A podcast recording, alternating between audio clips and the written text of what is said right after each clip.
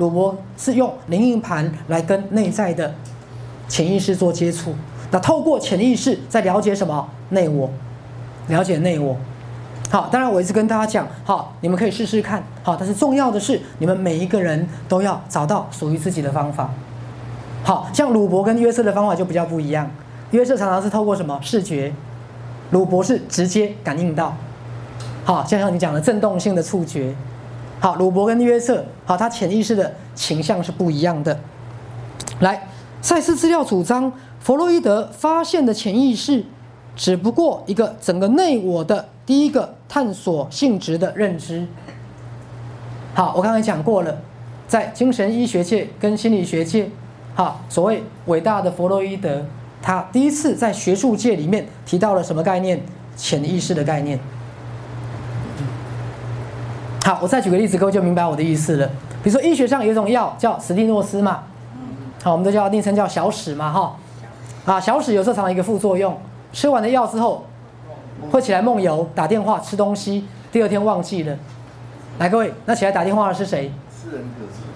潜意识的自己。有些人吃了这个药，会起来到冰箱吃东西。各位，因为里面的次人格潜意识想吃，被白天的自己压抑住了。因为什么？怕胖。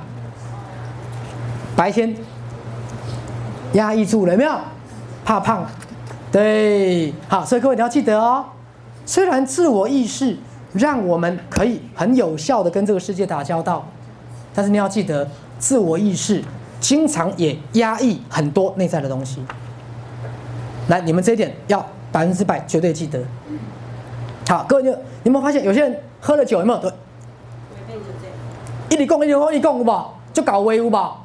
各位，请问那个自己平常在不在？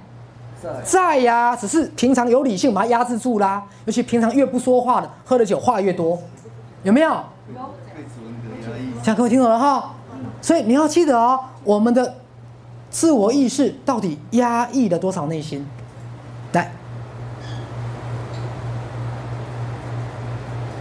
来，大家讲一遍，我的自我到底压抑了多少内心？我的自我到底压抑了多少内心？比如说，你有多少情绪跟情感的压抑？你有多少内在的想表达的、想沟通的压抑？各位，好，所以当我们用我们的自我意识，在每天二十四小时的日常生活当中，看起来好像处理的很好，可是。常常我们的自我意识也压抑了大量的内心，所以有时候有没有越活越孤单？有。有时候越活越无奈，有没有？有。越活越痛苦。有。因为你根本什么都不敢讲，也不敢面对。各位，所以自我意识他必须勇敢的面对内心，明白了吗？